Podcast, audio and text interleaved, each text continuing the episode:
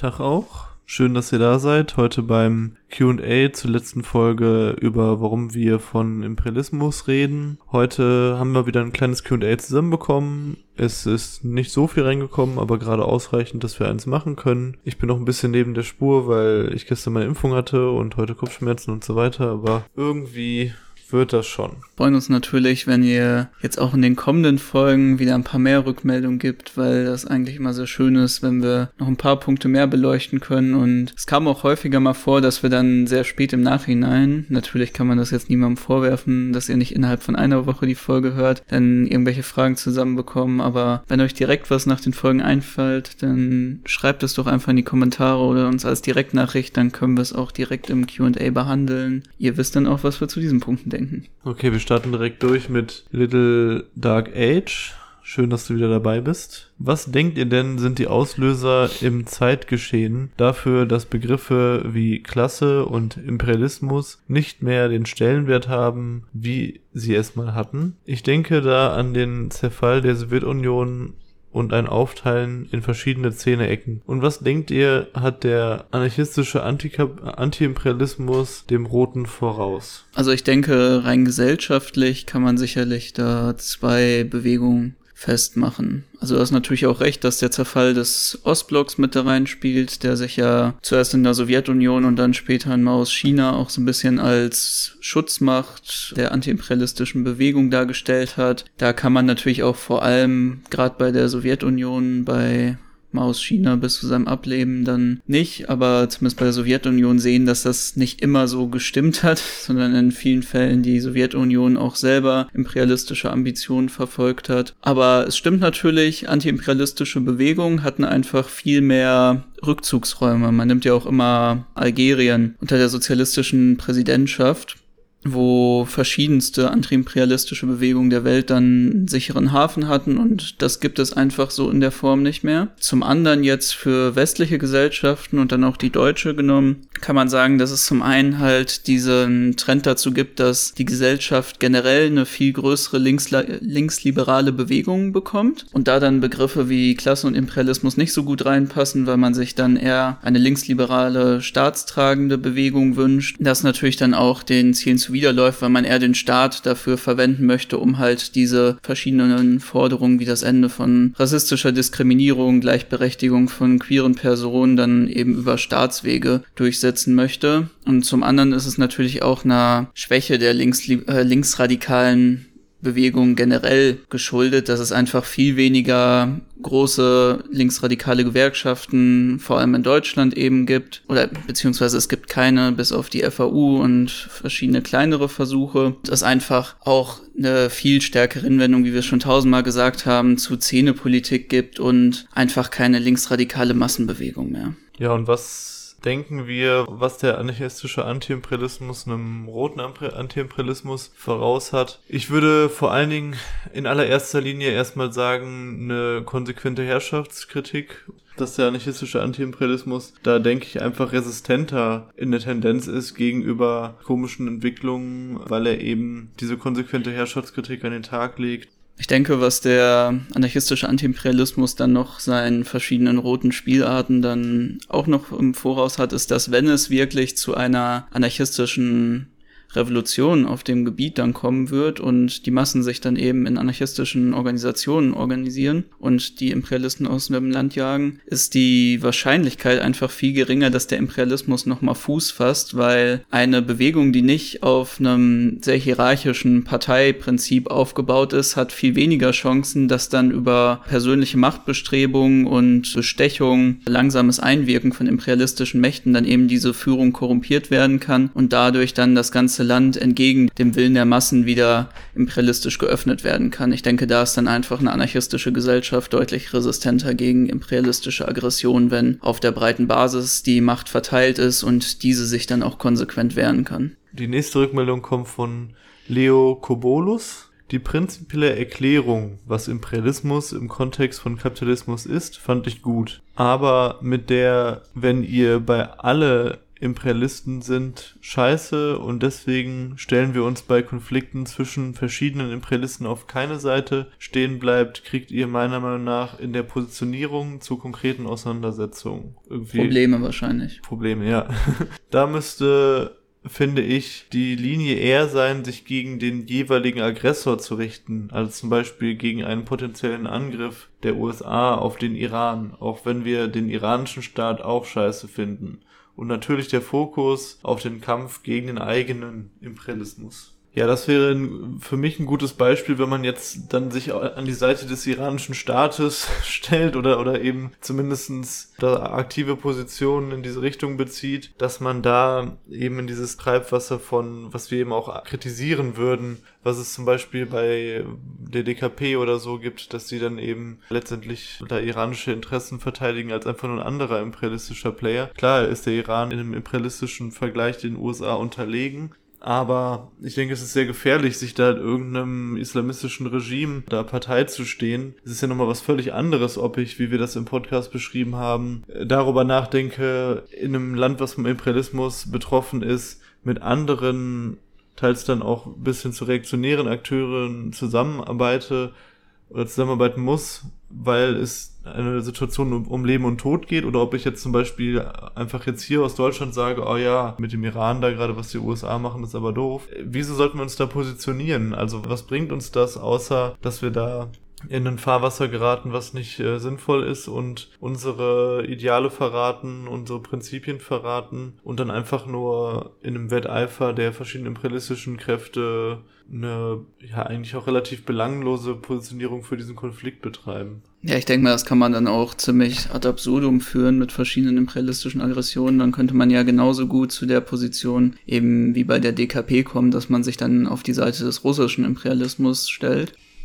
Abgesehen davon gab es ja verschiedene Beispiele auch, in denen sich halt in solchen Konflikten positioniert wurden. Beispiel dazu, das mir direkt einfällt, ist, glaube ich, der viel diskutierte Irakkrieg oder dann ein aktuelleres Beispiel, was uns wahrscheinlich besser im Gedächtnis geblieben ist, der Libyenkrieg. Zumindest beim Libyenkrieg kann ich mich so daran erinnern, dass ich da eigentlich eine recht klare Position hatte, dass ich kein großer Fan von Gaddafi bin, auch wenn ich das grüne Buch gelesen habe, aber trotzdem eben eine Position hatte, dass ich auch die Aggression halt der NATO und dann vor allem auch Frankreich dagegen verurteilt habe, weil, wie man jetzt auch im Fall von Libyen sieht, Gaddafi sicherlich in keinerlei Hinsicht eine Person ist, die ich mir in irgendeinem selbstdemokratischen Amt wünschen würde, aber die jetzige Situation halt darauf basiert, dass unterschiedliche Interessengruppen und islamistische Milizen halt um die Vorherrschaft in einem komplett zerstörten Land kämpfen, in dem es jetzt wieder Sklavenhandel gibt. Das ist ja eine Tendenz, die man recht häufig sehen kann. Ähnlich wie bei Irak, genauso viel wie man Hussein abgelehnt hat, war es eben so, dass die US-amerikanische Aggression da keinen, nicht den Boden für eine soziale Revolution geebnet hat, sondern einfach den Tod von Hunderttausenden Zivilisten verursacht hat und jetzt sektierische Gewalt und darauf folgende Konflikte und Bürgerkriege. Und das finde ich ist so eine Perspektive auch für unsere Position darauf. Ich würde mich nie an die Seite von etwas so reaktionärem wie dem libyschen Regime, was ja auch eine Staatsmacht ist, oder auch den Iran, der halt eben kein antiimperialistisches Projekt per se ist, sondern der halt einfach nur einen anderen Imperialismus vertritt. Das ist ja auch nochmal ein signifikanter Unterschied zu dem, was Marian gerade auch angesprochen hat, mit den antiimperialistischen Kräften in einem Land, mit denen man dann vielleicht zusammenarbeitet, die reaktionär sind. Sondern hier haben wir es ja, handelt es sich ja um einen Staat, der selber imperialistisch agiert oder den Interessen des Imperialismus dient, wie dann im Fall von Libyen, wenn man die Zusammenarbeit mit Italien sich anguckt. Da sehe ich dann einfach unsere Perspektive ja, wir verurteilen diese imperialistische Aggression und diesen Angriffskrieg des bestimmten Staates und versuchen auch in unseren Ländern dagegen vorzugehen, aber wir würden uns nie auf die Seite dieses Staates stellen, um seine imperialistischen Interessen dann gegen die USA oder irgendeinen anderen Aggressor durchzusetzen. Und ganz konkret würde ich da eben sagen, sollten wir dann eben sowohl, wenn, wenn man jetzt bei dem Beispiel USA, Iran bleibt, dann sollten wir eben bei beiden imperialistischen Kräften schauen, was gibt es denn für Kräfte, in den jeweiligen Ländern für antiimperialistische Kämpfe in den jeweiligen Ländern. Und da finden wir sowohl im Iran als auch in den USA natürlich entsprechende Beispiele. Und genau die auf diese sollten wir uns fokussieren. Genau das das sind unsere Brüder und Schwestern im Kampfe, die wir unterstützen sollten. Und das ist eben unsere Perspektive doch da drauf, doch nicht irgendwie an, an die Seite von irgendeinem Mullah-Regime zu stellen oder eben an die Seite von einem in Anführungsstrichen pseudodemokratischen Staat zu stellen, sondern an die Seite der Kämpfenden sowohl dann in den USA als auch im Iran. Und natürlich, was du noch zum Schluss schreibst mit dem Kampf gegen den eigenen Imperialismus, das ist natürlich einfach logischerweise der Fokus, weil wir nun mal hier den Kampf dann gegen den deutschen Imperialismus vor allen Dingen äh, kämpfen, weil, wir, weil das nun mal hier auf dem Staatsgebiet ist, wo wir ja zufällig äh, geboren wurden und dementsprechend führen wir auch natürlich vor allen Dingen den Kampf gegen den eigenen Imperialismus. Der Hauptfeind steht im eigenen Land. Dann noch eine Rückmeldung from One Place to Another. Finde eure Folge zum Imperialismus richtig gut. Erstmal danke dafür. Ich erinnere mich auch noch gut an die Situation, als die US-Truppen abgezogen wurden und habe ähnliches wahrgenommen. Ich frage mich, warum bei bestimmt so einigen Menschen ein Gefühl der Enttäuschung oder des im Stich gelassen werdens aufgenommen ist. Haben sie geglaubt, dass den USA wirklich etwas an den Menschen, an Menschenleben liegt? Dass es ein selbstloser Einsatz ist und es um mehr als kapitalistische, imperialistische Interessen geht. Es geht um Kurdistan, nur nebenbei bemerkt. Wenn das so ist, sind wir alle verloren. Ich glaube, der Ursprung liegt genau in eurer beschriebenen Problematik. Wir müssen Imperialismus viel mehr zum Thema machen, denn es mangelt ja nicht an Negativbeispielen. Die sind endlos. Die haben die Menschen nur einfach nicht mehr auf dem Schirm, weil es kein zentrales Thema mehr ist. Klar, wenn es um Leben und Tod geht, bin ich da auch. Bei euch, was die PKK angeht, da bleibt halt nicht wirklich eine andere Wahl außer sterben. Und jetzt kommt das kleine Aber. Wenn wir alle unserer verdammten Pflicht nachkommen würden, ich bin bei meiner Emotionalität genau bei eurer, wir unsere Genossinnen weltweit in ihren antiimperialistischen Kämpfen unterstützen würden, also so richtig, wäre eine gemeinsame Sache mit den USA überhaupt notwendig? Viele Fragezeichen schwirren herum. Was glaubt ihr denn? Wieso waren so viele Menschen enttäuscht, obwohl es nicht anders zu erwarten war? Um meine zwei Lieblingszitate der Folge zu verbinden, es ist unsere verdammte Pflicht, der Revolution treu zu bleiben. ja, sehr schön gesagt. Auf jeden Fall finde ich trotzdem immer noch eine komplexe Frage. Also ich glaube, warum viele Leute damals, als das passiert ist, enttäuscht waren, war halt zum einen die besondere Art und Weise eben der Zusammensetzung der radikalen Linken. Das haben wir jetzt auch ein paar Mal schon angesprochen bezüglich dem Thema Antideutsche, dass es einfach aus diesem, wenn man so sagen will, pro-imperialistischen, pro-israelischen, pro-USA-Lager der radikalen Linken in Deutschland natürlich einfach eine Idealisierung der Vereinigten Staaten gibt man sich so oder so trotzdem immer noch irgendwie ausmalt, die USA könnten da den Boden für eine soziale Revolution eben freimachen und würden irgendwie auch einen intrinsischen Wert darin sehen, revolutionäre und emanzipatorische Kräfte zu unterstützen, weil sie halt dieses Demokratie- und Freiheitsverständnis haben da wundert es mich nicht, dass die Leute enttäuscht waren. Abgesehen davon gibt es, glaube ich, auch einfach in der Art und Weise, wie unsere Welt aufgestellt ist, dass wir immer damit konfrontiert sind, dass die USA eben der mächtigste Staat sind. Sie sind der mächtigste Akteur. Sie können, wenn sie wollen, mit einem Fingerschnippen die Politik eines, ganzes, eines ganzen Landes bestimmen. So wird das ja immer dargestellt. Brennt sich das halt bei den Leuten ein und sie freuen sich natürlich, wenn auf einmal der mächtigste Akteur der ganzen Welt sich auf die Seite ihrer lieblingslinken Miliz schlägt und hegen dann natürlich Hoffnung, ja gut, wenn die USA uns jetzt beschützt, auch wenn ich die eigentlich scheiße finde, und das ist ja blöd, dass sie immer das ganze Öl wollen, ist es trotzdem eine Versicherung, okay, so scheiße wie die Situation vor aussah, wird sie jetzt nicht mehr aussehen, weil wir die auf unserer Seite haben. Aber wie wir gesehen haben, ist das halt immer eine vergebene Hoffnung und wenn es halt nicht mehr den eigenen Interessen nützt, werden diese Leute fallen gelassen.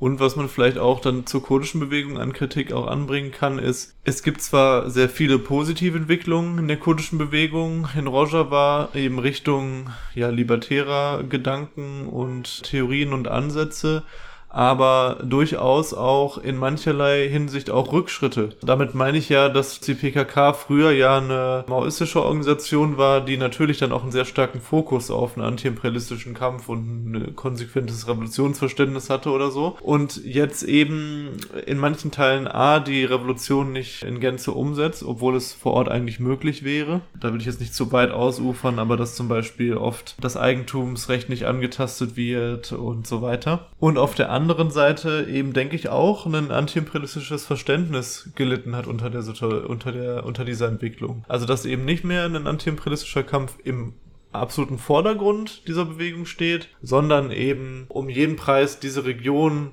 äh, zu erhalten, natürlich mit dem Anspruch, dort eine, eine Revolution auf Dauer umzusetzen und ja auch schon im Jetzt revolutionäre Errungenschaften, die, die real existieren sind, zu verteidigen, dort den Faschismus zurückzuschlagen, aber eben das steht eben an erster Stelle sozusagen, dass diese, dass diese Region erhalten bleibt, dass dieser Rückzugsraum erhalten bleibt, dass dieses Experiment erhalten bleibt und nicht mehr ein antiimperialistischer weltweiter Kampf. Das sieht man ja auch in dem Verhalten der Kurden hier, dass sie, dass sie eben hauptsächlich nur, nur gucken, was da passiert, eben hier wenig gegen den, gegen das, äh, gegen den deutschen Imperialismus überhaupt kämpfen, sich an den Kämpfen hier viel weniger beteiligen. Und man sieht es auch in der Region selbst. Also die PKK hat sich ja nur sehr unwesentlich oder teilweise gar nicht an der arabischen Revolution, Erhebung dort beteiligt, sondern hat sich da auch oft weitestgehend rausgehalten, weil sie eben ein Zweckbündnis mit Assad hatte, der ja auch ein gewisser Beschützer aus, aus eigenen Interessen von Rojava eben ist.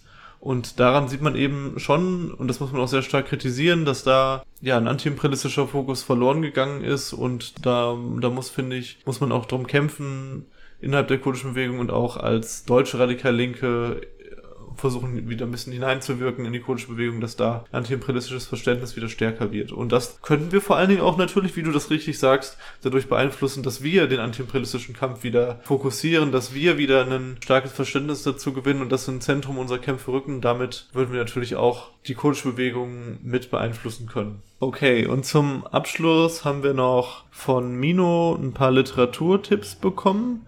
Erstmal vielen Dank dafür und schön, dass du auch wieder mit dabei bist. Und zwar fragt er uns, ob wir eigentlich schon das Buch von Roman Daniluk gelesen haben, Kiew Unabhängigkeitsplatz. Das fand er sehr, sehr gut und er schreibt noch dazu, er ist ja auch Anarchosyndikalist und bringt eine super Klassenperspektive rein.